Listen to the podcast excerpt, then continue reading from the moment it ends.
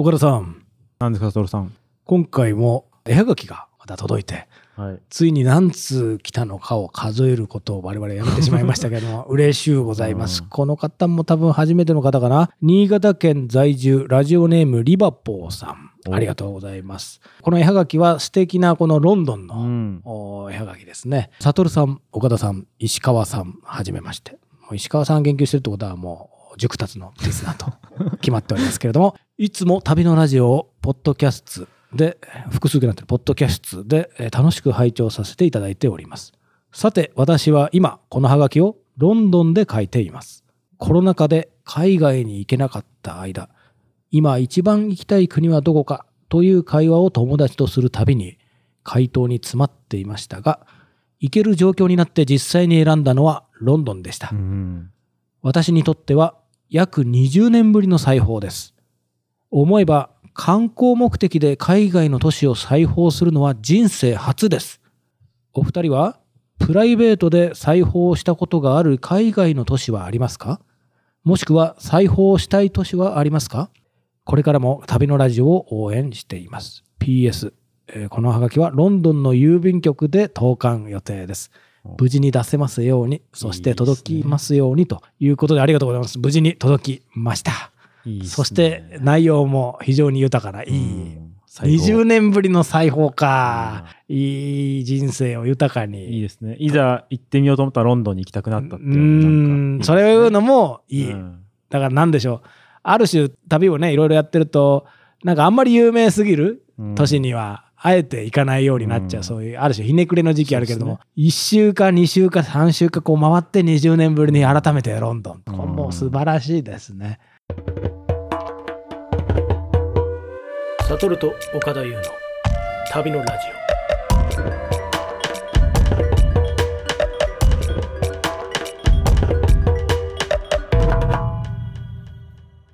えー岡田さんはありますか？プライベートでもう一回行った海外の都市なんて。そうですね。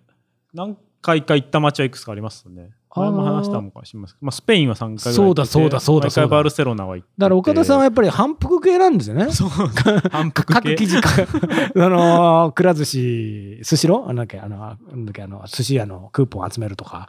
ああ、そうでですね。うん。あのー、反も復系だよね、多分ね。まあ、あと、うん。旅のラジオで、こうんの間話したうん静岡に何度も行った。海外じゃないけど何度も同じことの方に行くって。ちょっと変わってますね、岡田さんね。まあ、面白い。いですうよね。ん。その、バルセロナの他にはあります？海外、うん。海外だと、まあ、香港、マカオとかは。何回も行ってますし。何回も行っている。で、逆に2回目行くと、な何をするんですか？また確かめるああ、なんでしょうね。2回目行くと、もう目的意識なく海外に2回目行く人、ちょっと怖いっすよ。なこの、なんか、香港とかはまあ行きやすいじゃないですか。で、ちょっと、まあねなんか、今週暇だなみたいな感じでうん、行ったりとか。行く、また行く。うんとかをしてましたね。今、最近は行ってないですけど。なるほどね。すやっぱすごいな。やっぱり似て非なりますね。なんか岡田さんと私は。いや、私はつまり、ない、ないんですよ。そんな。なんだろうお仕事ではありますよ。だついこの間もロンドン行ったけど、それは仕事で何度もロンドン行って、うんワシントン DC 行って、パリに行って。それは仕事の相手とか、うんあの、やる会議の場所がそうだからっていうのであって、僕はウィーン住んでた時も、その、例えばポーランドとかは3、4回行ったけど、その度に違う都市に、カトビツェに行って、ワルシャワに行って、えみたいな感じで、グダニスクに行って、みたいな感じだから、貧乏症かなんか分かんないけども、ヨーロッパも都市にとって結構やっぱいろいろ違うわけじゃないですか。はいはい。だからよほどのことがないと全く同じ場所に訪れようということはやっぱり基本的にはなくて、いつか行きたいなと思うのは、アイスランドのレイキャビクとかね。あれは冬に僕が行ったけれども、夏もまたいいっていうね。言うから。違う季節のそうそうそう。だからそれもそういう意味なので、なんでしょう。本当に同じとこところに同じようなことで行くみたいなことってのは、正直僕は海外だと一回もないですね。一回もないですね。はいはいはい。だけれども、まあ、考えとしてはあの心に胸に迫る万感の思いがあったことはやっぱりウィーンにかつて僕は3年間住んでたんで、仕事とはいえもう一回ウィーンに行くとあここは本当に私の子供なりうん私なりをすごく抱擁して温めてくれた街がコロナを明けてまだ会ってくれてよかったよみたいなね、ちょっとほん正直ちょっと泣きかけるぐらいうん。よかったですね。あそこで損害賠償請求もあったけれども、あの、それ思いはやっぱ住んでたからかもしれないから、ちょっとこのリバポーさんのご質問とはちょっと趣旨がそれちゃうけれども、そういうのはある。でもある種ね、人間の人生の年輪みたいな感じで、確かに折に触れて何回も同じところに行ってるっていうのは、むしろいいんじゃないかなって私もようやくこの年にしてちょっとそういうふうに思い始めたけれどもプライベートでは実現してないな。まあ仕事、それも仕事かもしれないですけど、ロンドンもこの間も行かれてましたよね。うんそうそうそう仕事で、ねそうそうそう。うん。だからだから仕事なんですよ。今、ロンドンの路線図 T シャツを着られてまあすけど。そうそうそう。でねそう。あのロンドンの交通博物館もそうそう34年前の出張の時にも行ったんだけど、うん。あごめんなさい。それはその時プライベートだ。ウィーンに住んでたから、うん、そうそうライアンエアーではい。悪名高いライアンエアーで行ったんですけども。そうそう。でもう一回行ってあまだこの路線図 T シャツ売ってるんだと思って今回はついに買おうと思って買いましたけれど他にも路線図テーブルクロスとかね、はいはいはい。また後日談みたいな話ですけれども、そういうことをしてね。だからそういうのもあるから、確かにね、プライベートでね、行きたいなってのはあるな。あとは僕は昔、これは国内だけど、小笠原諸島の母島とかに住んでたから、うんうんうん。まあ死ぬまでにもう一回ね、行きたいなってあるけど、うん。あそこはいかんせん、その1週間に1回しか小笠原丸という船でしか出てないから、行こうと思うと、やっぱり結構覚悟をしてね、うーん、行ってみたいなっていう思い決めてるところはありますけどね。うんうんウクライナだってキエフだってやっぱり行きたいですよ、戦争が終わってね行けるようになれば。っていう気持ちはあるねですけどね。この質問を投げかけられて確かに僕は同じ年にまだ一回もプライベートで行ったことないんだって思ってちょっと国内ならでもあるんです国内はある。国内はあるかもしれないですね、そうね。国内だから静岡もね男の子ながら 何回か行ってねありましたけれども、そううそう。でこの間ねそうプライベートで子供を連れてあの浜松に行ったんですよ。浜松も静岡ですもんね。浜松も静岡なんですよ。なんてすごい県。だ そうそうそう、だからね、またみたいな感じでね。うん。で、子供連れて行って、で、うちの子供もね、よよく話してますけれども、10歳と7歳で行って、で、子供がもっと小さい時は、これも確かリスナーの方も前おっしゃっていただいたのかな、その、僕が昔書いた記事で、行き先を決めないで来た電車に乗って、とりあえずその終点まで行ってみるとかね。で岡田さんがちょうどそのお生まれになった0歳の子供とかと一緒に行くときは逆にバスにこの間乗って、おっしゃってましたよね。バスに乗って、とりあえずピンポン押したところで降りるみたいなね、うん偶然性を呼ぶ面白さみたいな。その自分で決めるとどうしても限界があるから。っていうのをついにでも10歳ぐらいになるともう自分の意思をちゃんと持って、うん当たり前ですけど、その紙を書いて、ある程度、まあ、スマホを与えたくないけど一応与えてですね。で、一応 Google 検索するぐらいはできるんですよ。うんうんもううちの子も。はいはいはい。でそうすると自分で調べてどこに行きたいって何をしたいっていうのも今回のその浜松に行ったのはもう浜松に行くこと自体も子供の発案でで行って何をするかっていうのも全部うん。子供に決めてもらいました、はいはいはい。でなかなかちょっと仕事仕事が忙しくて他人にが負けて1泊2日の土日の旅行にしか過ぎなかったんだけども、もう持ち物をどうするかとかやりたいこと見たいこととかそういうのをみんな子供のその自由帳の切り抜きみたいなことで書いてもらって。えーでそれっていう旅をしましたね。こういう形式の旅僕は初めて。今日はちょっとその話をしようかなとねはい。思いましてですね、はい。そう。子供のねちゃんと持ち物とかねちゃんといろいろ書いてて持ってくもの水筒塾用のバッグうん。iPad じゃがりこ。じゃがりこ。商品名で指定されてるそうそう。うん。靴。おやつとかじゃなくて。靴、うん。靴って別に書かなくても忘れないだろうと思うんだけど 双眼鏡計算問題。かっこ塾って書いてね偉いな。やらないやらないんですけどこれ、ね、持ってくんですよ。で2日目用の服とかね。書いてあってなんかなかなかちゃんと書いてあるんですよ、でやりたいこと見たいことってこうそのリストがついてくるんですね。うんはい。できたら丸をつける。おーチェックリストになってる。そう。うん。JR 東海のマークを見る。で人生初のうなぎを食べるうなぎを食べたこと初なんですか？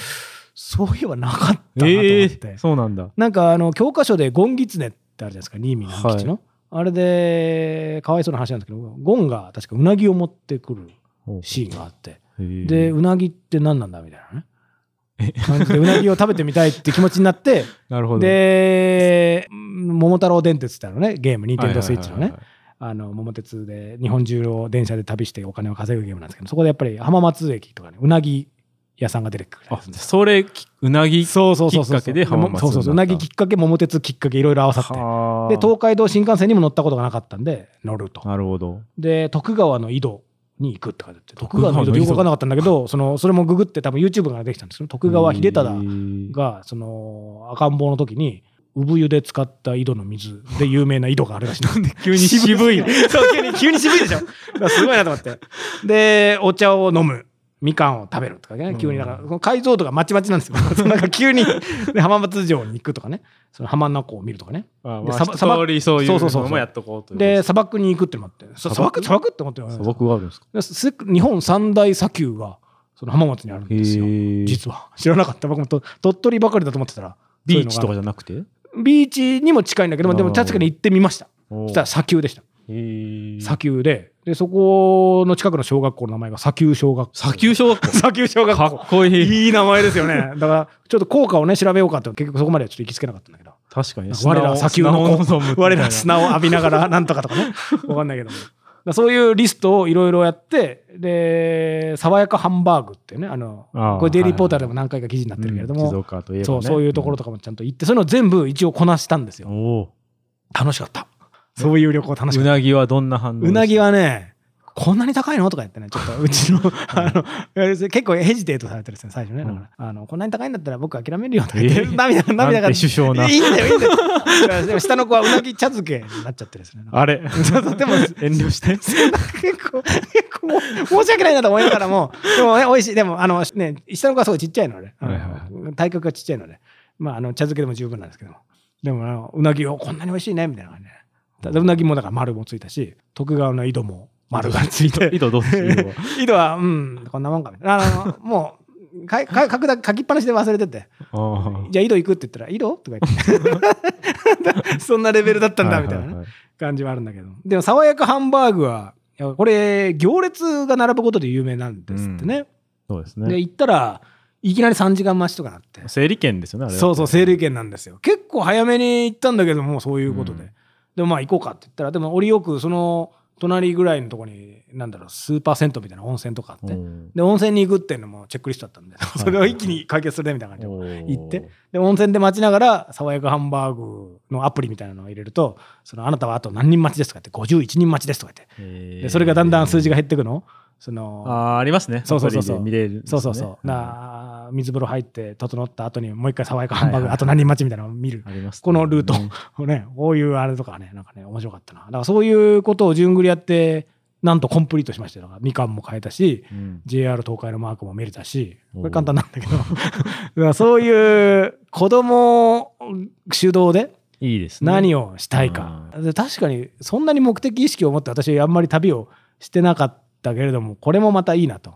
で私から見たら何も私の意思は入る今回本当に入らないんで、に。うんよほどのことをですね、明らかにそっちじゃないよって時だけは口出すけど、それ以外は大体もう自主性に任せて、あの、行ったので、あのとても良かったですね。で、プラッと小玉で行くわけ行くわけですよ、静岡に行く時に。ああ、プラットコマそうで、プラッと小玉っていうこと自体がまずはすごい、また子供の興奮要因の一つなんで、プラッと小玉に乗るっていうのも、うん。またそのチェックリストで 乗ってですね。ね。そういうのを作ってね、あの、とっても良かったですね。だからそういうね、わ浜松に行ったのは多分私もいつか昔行ったのかもしれないけど、私の気持ち的には結構初めてで。それはでも本当そうですようね。ん。もう違う目線でのそうそうそうそうそう。だからそういうね。井戸絶対行かないですもんね。井戸行かない、井戸行かないし、いろんな趣味がね、入り混じってね。そういうあれがあったんだけど、でも一つでもしみじみもするのが、うんそのまあ子供も10歳ともなれば、もうあと何年かしたら、まあそんなにね、えー父親、母親と、あ家族でね、行くなんていうのはきっとないだろうから、だんだんだんだんもうこういうのもね、なくなってくんだなとか思うとね、なんかね、寂しい一方で、なんかそういう、うん。なんだろう、私があ死ぬ時あるいはうちの息子がね、もう私より後かもしれないけども、いつかね、寿命が終わって、うん。振り返る時に、同じこのうなぎを食べた思い出みたいなのが、うん。ね、徳川の井戸を見た砂丘小学校があったね、うん。みたいな思い出がなんか、一つ残す。いいですね残って、そこにやっぱりなんか一つで、あんまり過剰に意味を見出すことは良くないかもしれないけれども、なんかね、えーそこになんか一つの言ってよかったなってね、私の人生の中での一つ救いがね、生まれるかなってね、気持ちにね、なんかね、なりましたね。そういうことがいつまでも続かないんだけどね、気持ちになりました。っていう。いい話だ。そう言われないんだけどね。だから、岡田さんもだからお子様が少し大きくなってきたら、そういう、そうですね。何をしたいっていうね。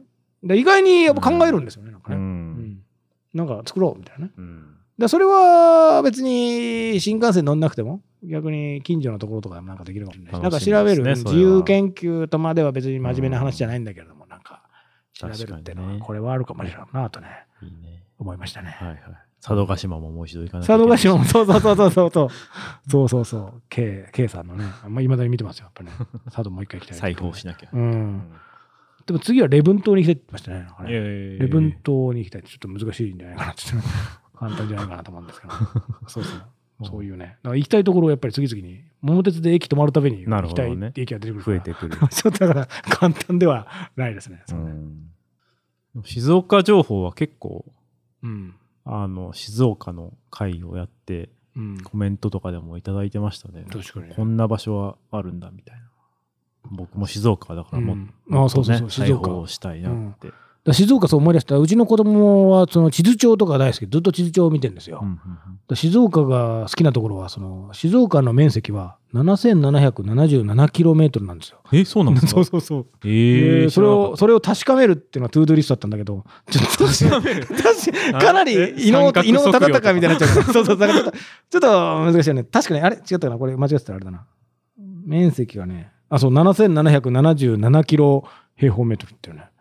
すごいんですよ、え。ーうん。そういうとこもあってうちの子がかなり今静岡に心がね引きつけられてるんですよ。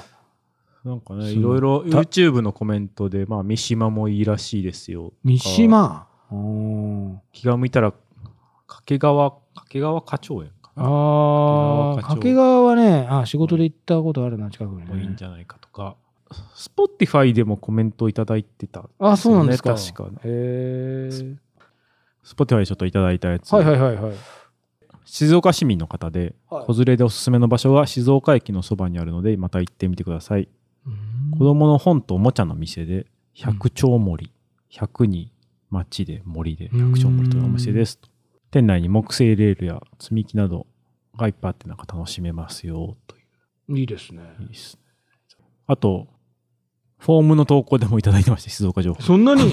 これじゃあ投稿を読んでみます。はいこれもついでに読んじゃいます。すごいなしそんなに？静岡はやっぱりすごい熱心なファンが多いんだな多い。ラジオネーム、なおみさん、番組へのお便り。はい静岡の会楽しく聞きました。私は静岡県富士市の出身です。うーん静岡出て早40数年。伊豆以外静岡を観光したことはほとんどありません。ちなみに伊豆は静岡県とはあまり思われてないようです。まあ確かにそうだな。神奈川とかだうん。と失礼ながら思ってた。ら違うんだな。伊豆か。なので、行ったことはないのですが、うん。おすすめは、神津。沖津だ。ごめんなさい。沖津、うん。沖津、かっこ静岡市の静見寺、清見寺？清見寺、聖賢寺だ。聖賢寺。聖賢寺。境内内の踏切です。うん。踏切らしい。境内の中に踏切があるの？うん。私は学生時代6年間富士と静岡を東海道線に乗って通い、この踏切を電車に乗って通っていました。踏切は通ったことがある。富士から静岡までの東海道線は海沿いを走り、左手にみかん畑、右手に海、富士川を越えるあたりから見える富士山は、その裾野が一望でき、静岡市ではありませんが、一押しです。あらぬ田舎自慢になってしまいましたが、東海道53次のうち、静岡市には6個の宿場町があるそうで、県内は22個あるそうへー。広重の歌浮世絵で有名な丸子宿の銚子屋なんていうのでっち屋？お店がある。む難しい感じ。を とろろ汁など食べるのもオスだと思いますということ。境内の踏切みたいすごい。静岡情報がどんどん集まってきますね。うん。またぜひ。長寿屋長寿屋静岡で最古のとろろ汁のお店ですってえーとろろ汁。1596年創業。ちょっと。静岡全然私分かってないな。いただいたちょっともらった静岡場所は全部行きます。あ岡田さんの今宣言ね。決めた、うん。ああまあちょっとどれだけ時間かかるか分かんないけど。リスナーの方のお送りいただくこともある種多律性というか僕らがそうですね。そうそうそう。意思を超えたところにありますお子からね。さんが案内してくれたしかも気になるのはこの感直美さんはおすすめって言ってるけど直美さんはこう言ってない？多分だから 通学通勤電車で通ったっていう。あなたがまずお先に行っていう気持ちもあるけど、まあ、お母さんがまず行くと。ちょうん。確かにな。人リスナーの方がうんそのこ代わりに行ってみたいな。電車電車から見た 景色を。思い出だけどそう行ったことはないということがでもおすすめと言われたので、行くと。いいですね、探検、探検ですね、なんかジャンルとしてはね。わかんないけど、こここに何か、目撃情報。そうそうそうそうそう、なんか黄金の都があるらしい、みたいな。おおすすめです、みたいな。お言ってよ、みたいな。いいです。確かにでもその裁縫っていうテーマに戻ると、うん。まあそういうなんか多律性というか他者性みたいな誰かにいざなれていくことで、うん。牛まあ違う目線でうん。もう一度同じ場所行くみたいな。いや、そうなんですよ。いや、そうそうそう。だから、うん。全部自分の意思で何かやろうとしても、やっぱりどこかで限界があるので、うん。いや自分の意思がないと面白くないんだけど、うん。そういう時に多少偶然性と、あとこの最初にご紹介したお便りみたいに、何十年経ってみたいなね、うん。人生やっぱり年を重ねると苦しいことも多いんだけれども、なんか結構そういう厚みがある体験もできるから、これは悪くないかもしれないですね。安易なノスタルジーではまたちょっと違う視点でうん。いいですね。誰かに言われていくっていうの。を誰かに言われていきましょう。行きましょう。ありがとうございました。ありがとう。ございました。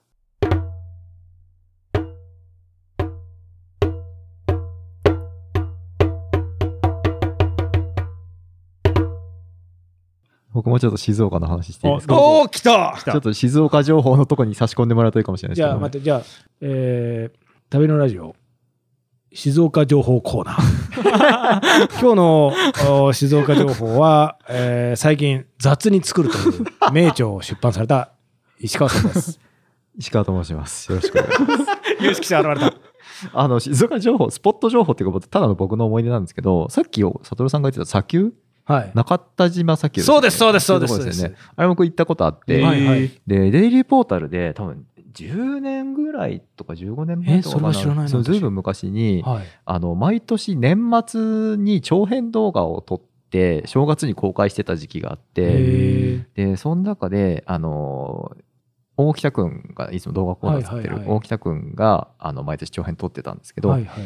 そこで一回 SF をやったんですよね。はいはいはい。で、SF で、うん、あの、宇宙のシーンを撮りたいと。でで要はその月うんうんうん面、なんかちょっとどっかの惑星だか忘れましたけどうんうん、の荒野のシーンを撮りたいっていうので、んそこで撮ったんですよ。あ砂丘で。いや、その砂丘確かに映画撮影に向いてますって書いてありました。はいはいはいはいいや、だそうなんですよ。そういうのなんですよ使われるんだそうそうそうそうそうそう。そうそうそう。で、なるほど。そう、その時に、はい。あのーまあ、造形得意なお津畑さんに宇宙服作ってもらって、ああ、すごい。デイリーポータルオールスターだ。そうそうそう。で、二人分、あの、僕と、はいはいはいあの、最近お休みされてますけど、斉藤光弘さんっていうライターはいはいはいはいと二人で行って、で、大木君カメラ持ってきて、すごいで。3人で行って、で、宇宙服着て撮影をするはずだったんですけど、はいあれ？その道中に、宇宙服の頭をなくしてしまい、なんで？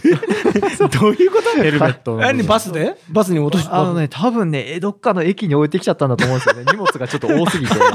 いや、一番なくしちゃいけないでしょ。そこまでリアルを追求してるでやったのに。で、衣装としては、その服はあるんですよね。あーそうなんかつなぎをちょっと改造したみたいな感じで、ちょっと宇宙服っぽくしたはいはいはい服だけあって、うんでも宇宙服って一番大事なのは頭じゃないですか、うん。一番宇宙服っぽい。それないからう、ん。しょうがなくビニール袋をかぶって、うん。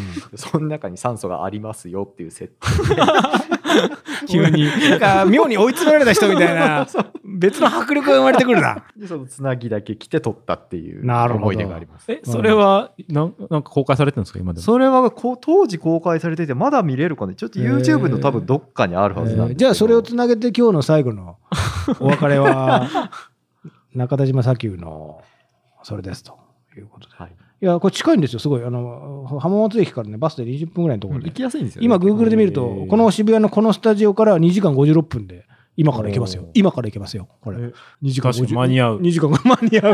間に合う。いや、別にそれ、いや、今から行く必要ないんだけど。日帰りでも行けますねうん。これね、日帰りで行ける砂丘。うん。サーフィンが楽しめる。ウミガメもそう上陸してくるって。えだからやっぱなかなかいいんですよ。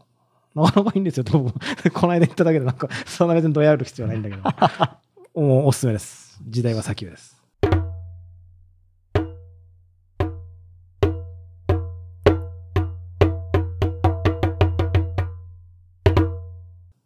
旅のラジオ今日のお別れは2010年に作られた SF 動画のタイトル「プープーテレビ2010年お正月 SF 大作」映画のメイキングのタイトルかな？そうですよ。メイキングのタイトル。これぜひ検索して。ぜひ。なんて？プープーテレビ2010年お正月 SF 対策。漢字のメイキングは見つかるけど、映画のタイトルがまだ見つからないということで、メイキング動画見てみてください。